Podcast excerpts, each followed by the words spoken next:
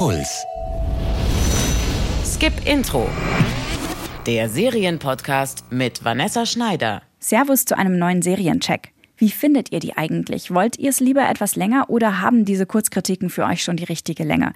Schreibt mir an podcast.deinpuls.de oder die 0173 644 3410 mit dem Stichwort Skip Intro. Ich freue mich auf eure Nachrichten. Heute habe ich eine neue Serie für Fans von Fleabag. Die Serie von und mit Phoebe Waller-Bridge ist ja letztes Jahr dank Hot Priest Memes und einer großartigen zweiten Staffel und einem wirklich tollen Ende mit Preisen und Aufmerksamkeit überschüttet worden.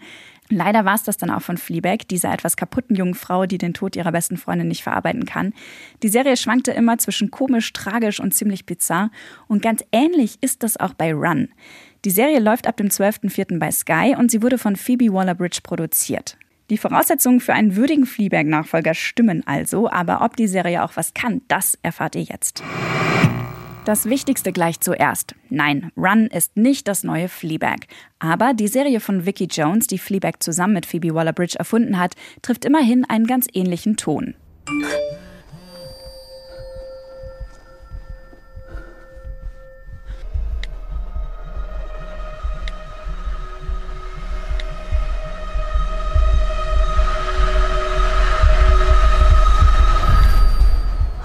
Run ist alles, was in der Textnachricht von Billy steht, die auf Rubys Handy wie aus dem Nichts aufploppt.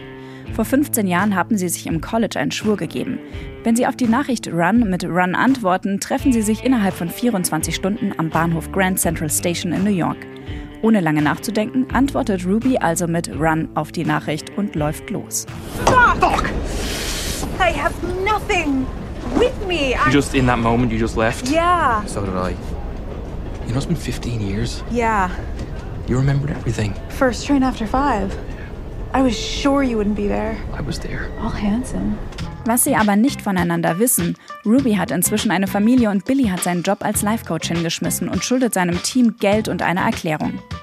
Ruby und Billy nehmen eine Art Auszeit von ihrem echten Leben und folgen der Sehnsucht nach einer Zeit, als nichts wichtiger schien als die gegenseitige Anziehung zueinander und ihre großen Lebensträume. Ohne über die vergangenen 15 Jahre zu sprechen, sitzen Billy und Ruby sich also auf einmal in einem Zug quer durch die USA gegenüber und versuchen diversen Hürden und ihrem eigentlichen Leben aus dem Weg zu gehen. Blöderweise sind ihnen bei ihrer Flucht ein paar Menschen auf den Fersen.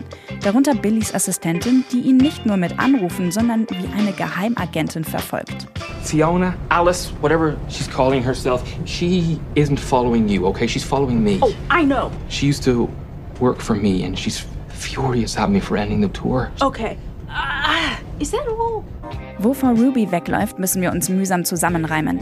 Ihr Familienleben scheint nicht ganz so erfüllend zu sein, wie es auf ihrem Handy-Hintergrundbild aussieht.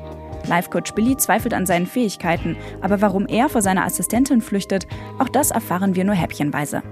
Viel Unausgesprochenes liegt zwischen den beiden und das kommt nur langsam in ihren wenigen kurzen Gesprächen ans Tageslicht.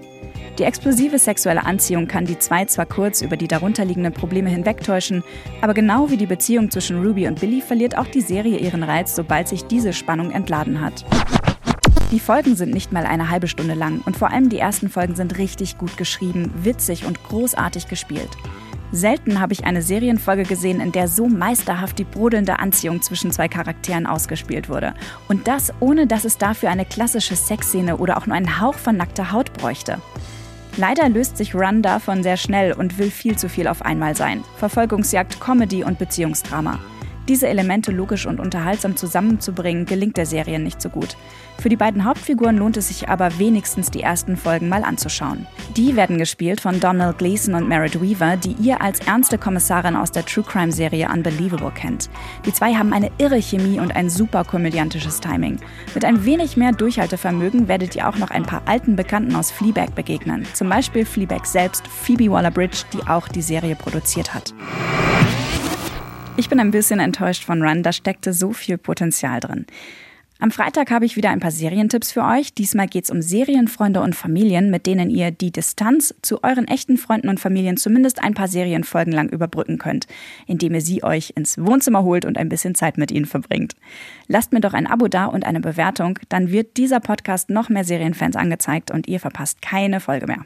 Vielen Dank für eure Unterstützung, stay safe und Fortsetzung folgt.